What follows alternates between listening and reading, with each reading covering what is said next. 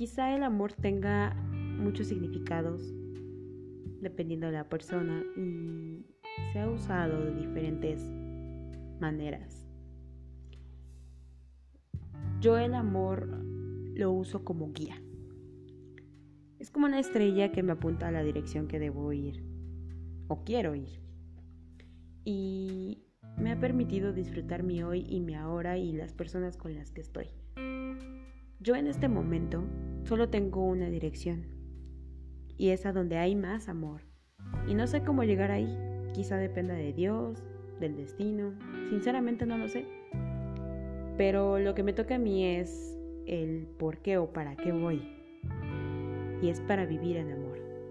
Y no digo tener amor, sino rodearme de esa energía que existe dentro de mí y para mí solamente, para nadie más. Porque este mundo venimos, más bien nacimos y morimos solos.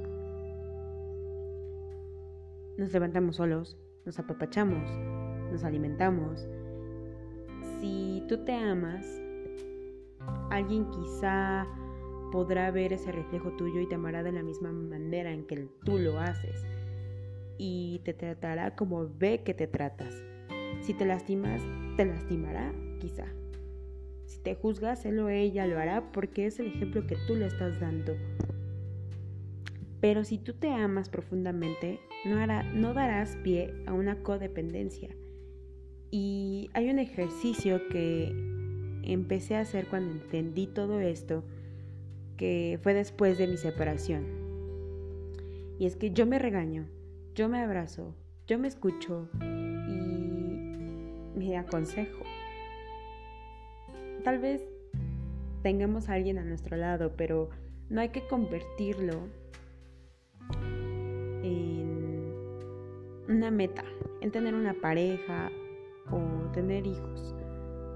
La verdad es que si estamos completos con este amor propio, ya tenemos una dirección y la puedes empalmar con otra persona. Sí, eso está padre, pero no eres una empresa para tener metas que tienes que cumplir obligatoriamente. Solo debe existir una dirección que te guíe, que no te deje perderte, que te deje crecer en el amor y eso te hará alejarte de lo malo inconscientemente. Te, te hará alejarte de lo que no te permite avanzar, te hará conversar, hacer ejercicio. Y eso, eso empezó a a existir en mí y pareciera que soy disciplinada, pero no. La, la, cuestión es que tengo un porqué muy profundo y es que mi dirección es hacia adentro de mí. Así dejo de enfocarme en lo que hacen los demás. Y pareciera egoísta no pensar en los demás, pero no porque jamás serás pleno así. Nunca seré plena así. ¿Quieres ayudar? ¿Cambiar a los demás?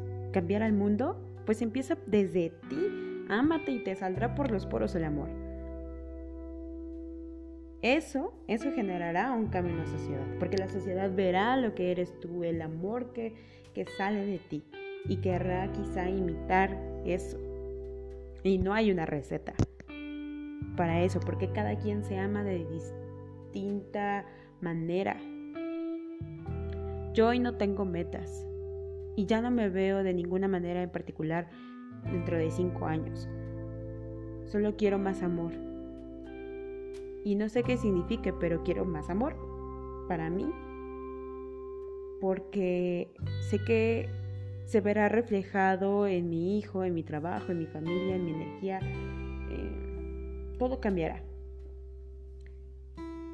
y quizá me juzguen, pero esto hoy y ahora me hace sentido. Y quizá cuando me desvíe escucharé este podcast porque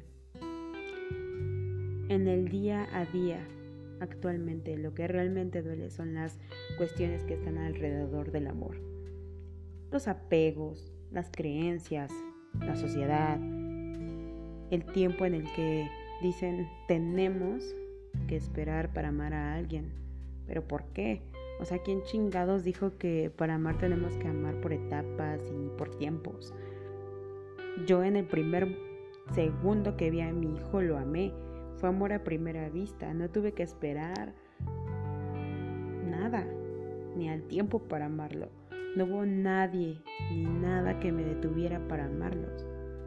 ¿Y sabes? De eso se trata del amor. Porque el amor es una decisión. Y aprendemos a amar sin caer en el jueguito social que nos imponen. Vivir en el amor es eso. Es ser plenos en todo momento, en cada segundo, en cada instante, en cada respiro. Haz como ejercicio tener el amor a manos llenas.